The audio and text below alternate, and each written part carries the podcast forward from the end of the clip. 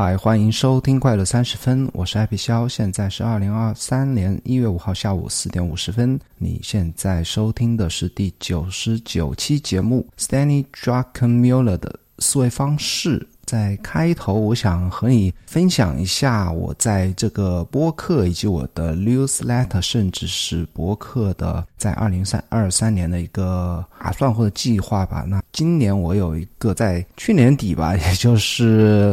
感染新冠，在家里不停的散步的时候呢，就就有一个念头就迸发出来，也是我在听一期播客，是关于这期的主要话题人 Stanley Drake Miller 的那期播客时候，就就在想啊，就想为什么我。的播客或者说 newsletter 到至今啊，还是没有找到一个主题。那我到底要找一个什么样的主题？在我在听那期节目的时候，我就想啊，为什么我之前为什么不把投资放做我的主题呢？所有内容的主题，其实我也在在关注啊，但关注的时间精力都不算太多。那后来分析一下，是我自认为过去几年的总体的收益率还是正的，还能接受，并。且我自认为现在的投资策略是 OK 的，而且长远来看是一定会是一个稳定盈利的一个投资策略，并没有需要去进行改变或者升级我的啊思维方式也好，投资策略也好。但是我又想啊，就我就我就想到了查理芒格的一句话，我原话我忘记了啊，怎么说？就说一个人每年。需哦，他他说他自己有一个习惯，就是每年要打破一个他的固有的习惯或者思维方式，一个非常大的一个习惯。那我想，为什么我自己不能打破我自己的思维方式？那二三年我的改变呢，就是打破我对于投资这件事情的认知啊。我觉得我应该还是应该啊，是肯定是有很多东西值得我去学习，也值得我和你分享。那我从这期节目开始，当然不会所有的节目每期节目。都会讲投资相关的话题，那可能主要的方向是往投资这个方面啊，将和你分享更多知名投资人的成功投资人的思维方式啊。但我不会讲太多具体的操作，比方说他们啊买了一些股票怎么三年十倍，不会讲具体的他们的策略啊，我而是更多的他们关于投资的啊理解，甚至是生活啊他们人生的一个理解以及他们的思维方式。本期播客由有知有行赞助，你知道吗？我花大量的时间研究投资大师，然后发现了一个共同点，他们都建议普通人投资基金而非个股。可是选基金也是难事。如果你想迈出投资的第一步，我推荐你看一看有知有行 APP 上面的长钱账户。为什么呢？长钱账户帮你合理配置不同的基金，并适时调整比例。好处之一，你降低了你的风险；好处之二，他们有专业的人士帮你选基金。用我自己的话说，长钱账户就是基金中的基金，在应。应用商店搜索并下载有知有行 A P P 就可以尝试啦，非投资建议，但我个人也在用。那这一期和你分享 Stanley Drake Miller，他是一个他是谁？首先他是五三年生，今年六十九岁啊，和我爸是同年的。然后他有一个非常在投资方面非常厉害的一个标签呢，他就是他自己成立的 d o k a n Capital，已经成立三十年之后，二零一零年关掉了这个 d o k a n Capital 是连续三十年都是正收益，而且整个三十年的总体的年平均收益率。是百分之三十一啊，这非常了不起的。就他这个级别的资金来基金来讲呢，他是别人有很多人，当然很有很多人是称他为世界第一的收益率啊，但是他的维基页面上没有这样一个称号啊。但实际上连续三十年正盈利，而且。达到年三十一的投资收益率是非常可怕的。他，我刚就像就像我刚才讲的，在一零年关掉了，他把所有的投资人权全部都退给别人，关掉自己那 d o k a n Capital。他关掉的原因是因为。他觉得管理大资金再继续获得啊年三十一的这么高的收益率是比较困难的。当然，他整个整个节目啊都一直在强调他自己是一个非常有 competitive 怎么讲有竞争心、好胜心的这样一个人啊。他可能就觉得越往后自己管理资金越多，就可能没有之前那么多骄人的战绩啊，他就停掉他的。尽量现在他是把 Dokan Capital 改成了 Dokan Family Office 啊，就是管理自己的自己和自己家人的资金，成了一个 Family Office。现在的他的整个资金量是他自己的啊，他的自己的身价是六点四 billion，那就是六十四亿美金。当他他还说，就说管理别人的钱越多的时候，你在市场上就会变得裹足不前，就会承担足够的风险的时候呢，你就会有犹豫，就会害怕啊，你就。肯定是无法啊继续保持一个高的收益率啊。然后它还有一个比较响亮的标签，是一九八八年到二零零年期间呢，十二年他给索罗斯的乔治索罗斯的量子基金打工啊。然后在整个期间也是硕果累累吧。然后他还曾经被乔治索罗斯列为为第九任的啊继承人吧，就是接班他量子基金的一个潜在的一个，而不是潜在，就说他是第九个被。列为量子基金继承人的一个这样一个人，当然他两千年是退出了。OK，那分享他的很多思维方式，我没有数啊，大概十来个吧，那可以快速的分享一下。首先他在播客开始的时候。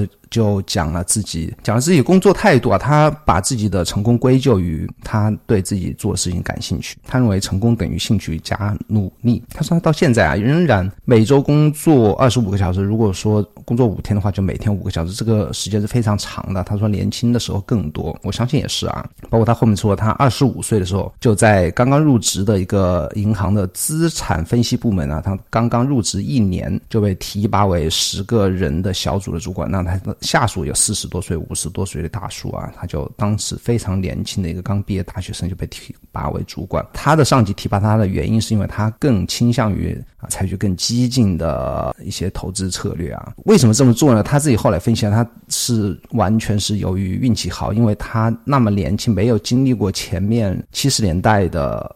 不是，是六十年代的一，就是那种啊资产的大萧条啊，或者说有一些市场的低谷啊，就其导致其他人那些大叔们呢，就投资的策略就非常保守，而他没有经历过那种大萧条，所以他非常激进。当然，这个也是他当时可以说明他一方面说明他当时是非常工作非常努力啊。然后关于兴趣啊，他说，当你做自己感兴趣的事情事情呢，然后比别人花更多的时间呢，你就就不说一定啊，就相对于那些没有不那么投入的人，你就有了竞争力。样，包括他后来也分享他在从银行出来，在八五年呢成立自己基金，同时给另外一家非常知名的叫 d r e f u s 我不知道是个什么链啊，D R E Y F U S 这个基金打工的时候操盘的时候，他说我关心的是我的表现，但我真正关心的是我学习的速度有多快，以及这个行业有多有趣。说明什么？说明他他也自己也说啊，他说能够保证自己长时间的工作啊，他说兴趣是。必不可少的一个，他就对这件事情非常感兴趣，而且对提升自己的能力啊、学习的速度是非常的在意。下一个点呢，是我列了啊，世界不是数学公式是什么呢？他讲了自己。当时的学习的经历啊，他在读密歇根州立大学读 PhD 读博士的时候呢，后来退出了。他讲自己为什么要退出博士的那个学习经历啊，因为他说那边的学生啊非常相信他们的数学模型，就认为。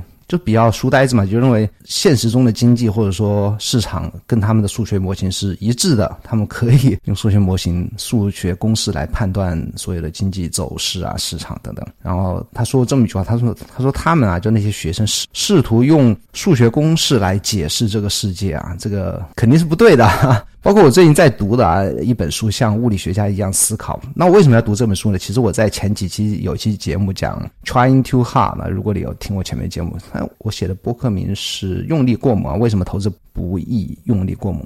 那里面就提到这本书啊。我是最近做完那期节目，后来我才开始在看呐。其实像物理学家一样思考在。西方是比较出名的一本书，很很多投资，特别是基金经理嘛，就特别推崇这本书，因为它包含的不只是物理，而是一对世界的一个认识吧。那我越读就越发现这一点啊。其实这个世界包括投资啊，包括物理世界啊，其实并不太和传统的牛顿物理或者经典物理一样，就也和我刚才讲的，你不能用数学公式来完整解释这个世界，它更像是量子物理啊，只能讨论或然率或者说讨论概率，它是模糊的一些，它是有时候还是矛盾啊，就说包括经济啊，包括市场啊，都是这个样子啊。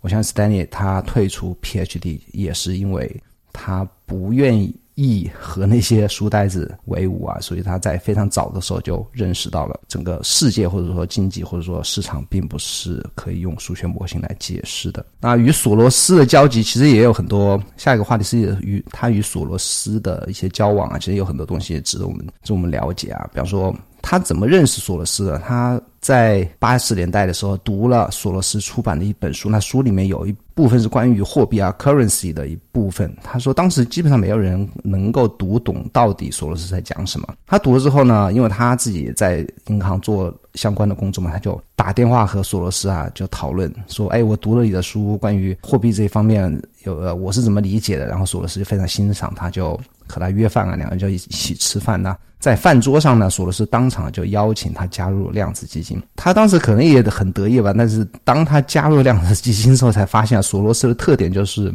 他会邀请每个人加入，什么意思呢？他就碰到还不错的年轻人，或者说投资者或者其他基金的操盘手，他就会邀请每个人加入，然后让他们去管理自己的一部分钱，然后当他们表现不佳时，就 fire 掉这些人。其实现实中，我我们也有很多这样的公司啊，比方说呃，就炒外汇的这种公司，可能它不是一些正式公司，他会邀请，他愿意邀请每个你只要愿意去那边打工，他就会让你去，让你然后给一定的钱你，让你炒。然后你炒的不好呢，你就只是可能要么 fire 你，要么自己离开。要炒得好的话。很快就可以帮外汇公司去赚钱啊！那索罗斯就是明目张胆这样做啊。然后 Stanley 说，从索罗斯那边得到工作不难呐，难在于保住工作。然后索罗斯是把员工当做股票在炒啊，就是啊，我觉得他觉得你是一个成长股，他就要让你留下来，甚至去帮助你啊。然后 Stanley 说，索罗斯他从索罗斯那边获得了很多帮助啊。然后当然最后也是被列为第九个啊被指定的继位者啊，因为前八个都被索罗斯。也不说 fire 掉，就是觉得他们都不行啊。当然，两千年他还是退出了，因为当年的科技股是表现的非常非常好。他一直是看在那个暴涨科技股暴涨的那那那一年呢，他一直看衰科技股。然后他说啊，他在节目里说，他说他手下有些愣头青啊，就是那些小年轻们，反正也不管什么风风险，就买一些他根本连名字都不认识那些科技股啊，就买入的时候不停的上涨，不停的上涨。然后终于有一天，他实在忍不住了啊。他自己管理的量子金某某些某些份额呢，他当年已经是百分之十四啊，百分之十还是二十四吧，然后他就一直没有买科技股，然后他最后一天实在忍不住了啊，他就买。他买在什么时候呢？买在科技股崩盘的前面几个小时，你说巧不巧？就买完之后，可能过了半天不到啊，科技股就整个就整体就崩盘了。然后他说，在四周的时间里啊，把整个一年的收益率全部抹平啊，甚至可能还小亏一点。然后他经历这一次失败之后呢，他就立即就辞职啊，就跟就索罗斯辞职，说他想休息一下。后来他就去非洲休息啊，当然后面还提了很多，我简单介绍一下。他去非洲当时也是他自己以为自己。同时的那个，他那个很念起来很怪的叫什么 d o k a n 那个公那个基金公司还在还在操盘啊，他就和他所有的顾客说啊，有两百个顾客，他说我我现在要去非洲去度假，然后我有很有可能啊，我就从此退出投资界，不不再再投资这个这个 d o k a n 可能要关掉啊，然后你们你们愿意退出也可以退出啊。最后他回来的时候呢，两百零一个顾客啊，只有两只有一个人退出他的就赎回他的基金份额，其他人。都非常相信他，然后当然相信他的这剩下两百个人，在为后面的。啊，数十年呢，也是获得了惊人的一些回报。然后 Stanley 还分享了他的管理方式啊，管理自己的下属啊，他是怎么做呢？他说，如果你有一个表现非常好的那个操盘手呢，你千万不要干扰他。你对，你可能会像 Stanley 他自己的，肯定会有对其他人的操作肯定会有自己的看法，对不对？觉得好或者不好。但是当某一个人表现特别好的时候，就一定不要打扰他。那如果某一个手下部下呢表现不好的时候呢，不要。要责骂他们，应该支持他们。他原话这么讲，他说：“投资是一种情绪化的业务啊，你如果是球场上的进攻协调人呢，对你的后卫大喊大叫是有理由的，可以就是可以说得通的。但是对一个刚刚在交易中啊，因为情绪激动而窒息的分析师大喊大叫，就没有什么意义了。什么意思呢？就是说，在投资领域啊，就那些责骂是不会起作用的。但是呢，他这么说不代表他是无条件的支无条件支持自己的部下嘛，他还是会毫不犹豫的炒掉那个表现不好的员工。其实他这一点也是从索罗斯这边学到的。尽管他说自己啊，每一次 fire 人之前前一晚上肯定失眠，说明还还是一个不错的一个 有感情的一个人啊。但他每一年都有发有人，三十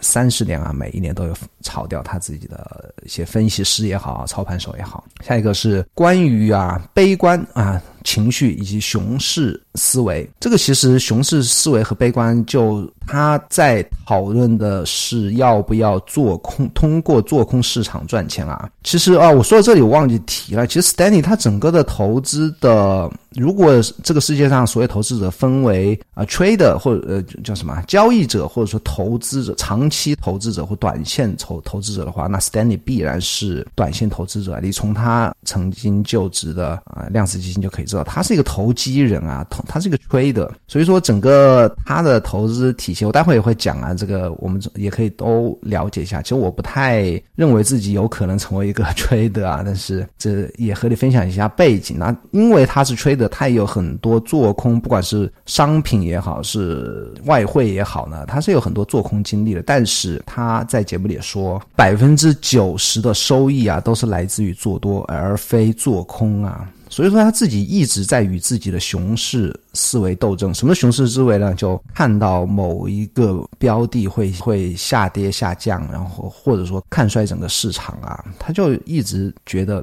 要扭转自己的熊市思维，然后他也从数学上来分析啊，做空的风险其实更大，你有可能是十倍收益，也有可能是就直接就爆仓啊。然而做多的收益呢，其实也是可能十倍收益，但是它爆仓的几率，如果你的不上杠杆的话，爆爆仓几率是比做空要要小很多。包括他自己也引用了，巴菲特是巴菲特是从来不做空的。然后我自己也搜了一下文章，因为我在其他地方也也记得是看到过巴菲特是不做空啊，我我。当然，我也搜了一篇雅虎的一篇文章，是他在巴菲特在二零零一年的股东大会上说，他做空从个别情况下可以操作成功，但从长远来看，买优质股赚的钱容易的更多。这这和 Stanley 自己的经历也有也是一样的啊。然后巴菲特继续说，他说你不能做空大笔资金，因为巨亏风险意味着你不能下大笔赌注。什么意思呢？就如果手上像巴菲特一样拥有那么多资金。的话，你不敢去做空，因为做空意味着你你的损失可能是直接是爆仓，直接是百分之百啊。那你一旦你不敢下大笔赌注呢，你的收益肯定是哪怕是最后是猜对了啊，那你正整个收益正向的收益也可能是非常有限的，因为你的仓位是不足够的啊。所以说还是应该放弃悲观和熊市思维。然后他说了关于成功人士的共同特性啊。啊，，Stanley 说他们都失败，但是他们都从失败中学习。那 Stanley 也推荐了乔布斯在斯坦福大学的二零零五年的一次演讲啊，我会把这份演讲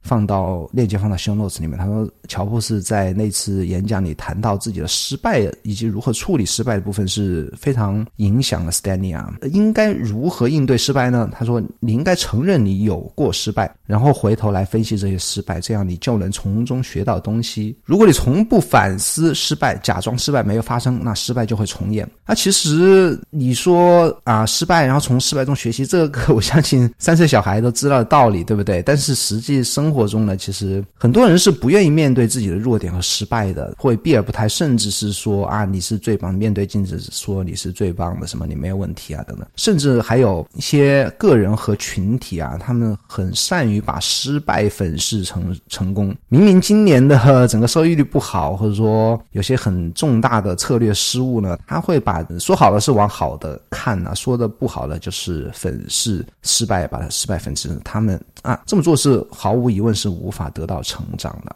然后接下来就重点了，关于投资的智慧啊，他也自己也分享了五点关于他投资的一些自己的一些主要的思维投资方面思维方式吧。但是我刚才讲的他是一个 trader，所以说我们也可以了解一下他有些什么想法。比方说第一点，他说不要投资现在，要想象一下十八个月到二十四个月后的世界会是如何。简单来讲，就不要投资现在，现在投资未来。他就以自己投资化啊，之前他做商品研究的时候，分析员的时候是研究的化学品啊，他从投资化学品的经验呢，获得了这样一个投资的一个策略啊。其实呢，如果你稍微有过一些投资经历的，知就会知道一些资源股，比方说煤炭股或者化学品，或者说有色金属啊等等这些资源股的特点呢，就是要投资未来，也不能说非常长远的未来吧，而是如果这些资源股现在是亏钱的时候呢，它整个账面是非常难看的时候呢，亏损的可能一年两年或今年亏的特别多，亏了百分之四十啊。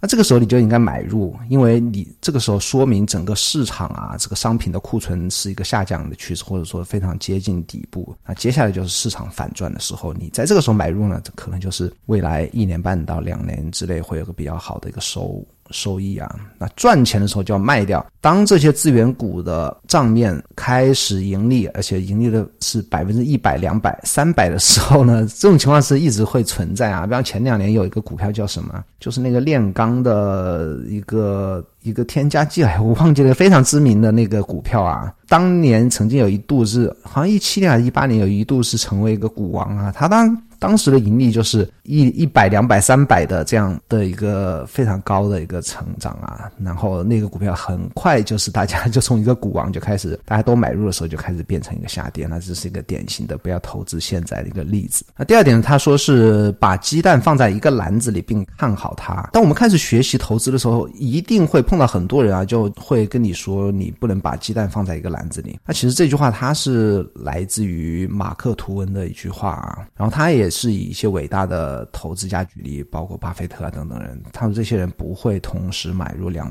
百只股票。实际上呢，巴菲特他自己的大部分仓位只只放在四五只股票啊。然后 Stanley 说，你当你集中投资的时候，你才有集中精力研究这只标的或股票的这样一个情况存在在啊。当你有足够信息量，才能增大仓位。只有你有足够大的仓位，才能够获得大的收益啊。就我现在也是一样。啊，我整个，当我虽然我只买基金啊。但我整个仓位其实非常集中的，嗯，说起来可能就三四个标的吧，一二啊，先不不讲我了。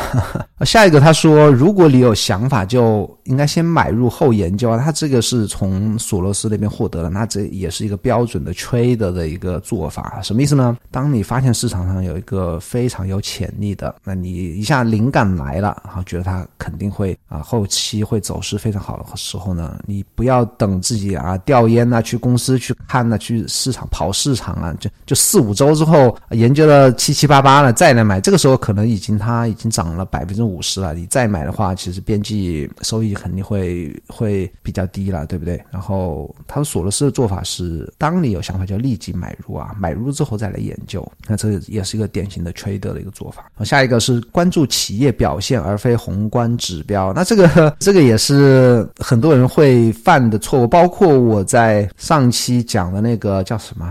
穿越话那一期啊，穿越话那期，我之所以想做那期节目，就是因为那一周的前个周末，大家就就在关心一些其实与。企业务相干的一些消息，比方说政治、经济，有时候宏观数据啊等等，有些什么大的变化，然后啊，你就开始揣测市场接下来的走势啊。这是 Stanley 说，他说他不这样做，他说他只关心企业的表现，而非宏观指标。最后一个，他说警惕啊，各种的黑天鹅，就说你当你买入一个标的啊，你一定要考虑到极端情况的发生。他说，如果一切都完美无缺的话，股价早。早就已经上天了，所以说，当一个你看好的不能再看好的标的的时候，也不要冲被那个什么冲昏了。头脑啊，就脑袋发热，就开始什么全仓杀入。如果它现在看起来非常完美，但是股价又非常便宜的话，你就应该警惕有些极端情况的发生的可能性，或者说有一些信息是你现在还不知道的，但是别人可能会知道的。那这是他也是一个管理风险的一个策略吧。下一个是关于未来的预测啊，那主持人播客主持人也是邀请 Stanley 他聊了一些其他的，包括政治啊、地缘政治。以及市场的判断啊，Stanley 也说了一些他的看法，比方说，他认为目前的经济是他整个投资、整个数十年投资经历上从来没有经历过的最复杂的一个经济情况啊。然后他说他自己的仓位是很轻的，不是因为害怕而保持清仓，而是因为他看不到肥厚的机会，他是 fat。Pivot fat pivot，我不知道，应该是可以理解为肥厚的机会吧，就是啊巨大的机机会，就像巴菲特说的，要等到一次很完美的击球的机会再来挥棒啊。然后他说，他预计可能未来的市场啊，一两年的市场会上下巨幅波动，但总体会趋平，就像六十年代六五年到六五年到七年那几年一样，就市场忽上忽下，但是。几年过去了，整个 呃，可能大盘上到四千点最后又跌到两千五，最后第三年、第四年又回到三千点一样，大概是这个样子。然后他也提到中国，他说他不像许多人一样，他并不看好中国啊。那量子金的另外一个索罗斯的另外一个好伙伴叫什么？Rogers Jim Rogers，哎，是什么 Rogers？Rogers 是非常看好中国啊。我曾经买过一本罗杰斯的书，就整本书，包括他全家移民到新加坡，住在。新加坡教两个女儿学汉语，那 Rogers 非常非常看好中国。他说他包括最近出书的那个 Ray Dalio 的那本书叫什么？原则的第二也是原则吧？那本书后五分之一几乎就全部在在吹中国怎么好怎么好怎么好啊！说未来的周期就在中国。他说他不像这些人啊，他说他认为中国的威胁并不来自于经济，而来自于。地区威胁或者说军事上的威胁吧，他认为啊，整个中国现在的状况对于美国的威胁，其实就和六十年代的苏联一样。他说，并不是经济上并不是美国的对手，也不是美国的威胁。他说他没有投资任何与中国相关的一些标的，然后他也预测了一些其他方面啊，包括科技方面。他说未来十到十五年呢，对于癌症治疗的突破会超乎想象。那我相信他自己也是投资慈善方面，他是花了。很多钱在那个医疗、慈医疗方面啊，我相信他说这种话也不是说就是只是看看报纸、看看杂志说这种话，我相信他是有一些和一些前沿的科学家是有有关系啊，包括投资方面的一些关系啊，才会才会这么讲啊。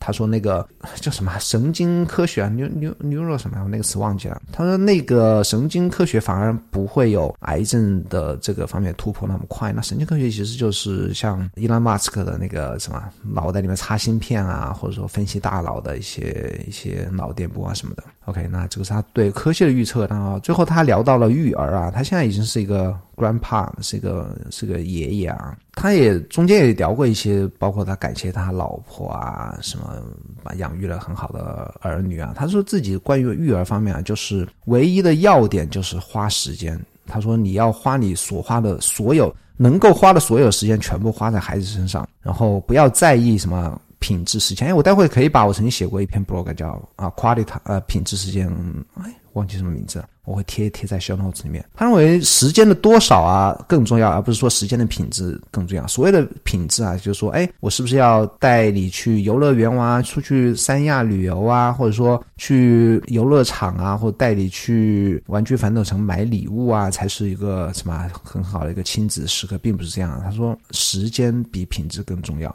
然后，如果你有两个以上的孩子呢，你应该花更多时间在 one on one 上。什么意思呢？就说你。不应该只是和他们两个人一起玩，而应该和有和他们单独相处的时候。我觉得这个也非常重要啊，就是你可以让他们每个人都感受到你。作为父亲对他们单独的一个爱，或者说有机会和他们进行更深入的对谈。那如果两个孩子在一起的话，可能会不太愿意讲自己的心里话，也不太能够感受到父母啊对自己啊独一无二的那种那种爱。然后他说自己每天都争取成为更好的父母啊，成为更好的人啊。我自己也是，嘿，我不是我自己不是往自己脸上贴金啊，我就分享一下自己的做法。我觉得我真的是没有每天是写日记去去反省自己。自己在各个方面吧，特别是对孩子的陪伴上面有没有做的好的或者做的不好的事情。OK，那这就是我从 Stanley Drake Miller 身上学到的。他其实上节目不太多啊，所以难得有一次上节目，我觉得聊的挺多。他在整个播客里面还分享了很多他在大学时期什么开公司去买卖热狗啊，以及很多关于具体的一些投资案例，比方说做空啊、做多。呃，德国马克啊，等等等等吧，有些非常经典的案例。但是，就像我在一开始说的，这个播客不是想和你讨论因啊具体的投资策略，而是想和你讨论一些伟大的投资者的思维方式。OK，希望你喜欢这个节这种话题的节目啊，因为我后面会做的更多。如果你有一些什么看法呢，也欢迎在写 email 给我 happy at hey dot com，或者说在小宇宙和。中国去苹果播苹果播客留言，我也会也会去去看。OK，那咱们下个礼拜四再见。如果你喜欢这个节目的话，请帮我在苹果播客点击五星好评，并写下你的留下你的好评，或者在 Spotify 里面。小宇宙里面关注我都可以，然后你应该订阅可乐周报。我最近恢复写可乐周报了，而且我最近感觉自己写的是越来越进入状态啊。包括下一期可乐周报我会搬到 Substack，也欢迎你通过可乐点 me 啊，我的新域名 K E L E 可乐拼音可乐点 me M E 来就可以直接订阅和或者说直接在可乐点 me 上面去收看往期的 newsletter，然后也欢迎你订阅我的。错，让你订阅这么多，但是我真的是有写啊，不是说我让你订阅了就就就没有反应，还是会写的。那在微信里面搜索 Happy 肖就可以找到我的博客啊，我我后面会写更多的博客啦，我我我觉得我应该说到做到。那咱们下礼拜四再见喽，拜拜。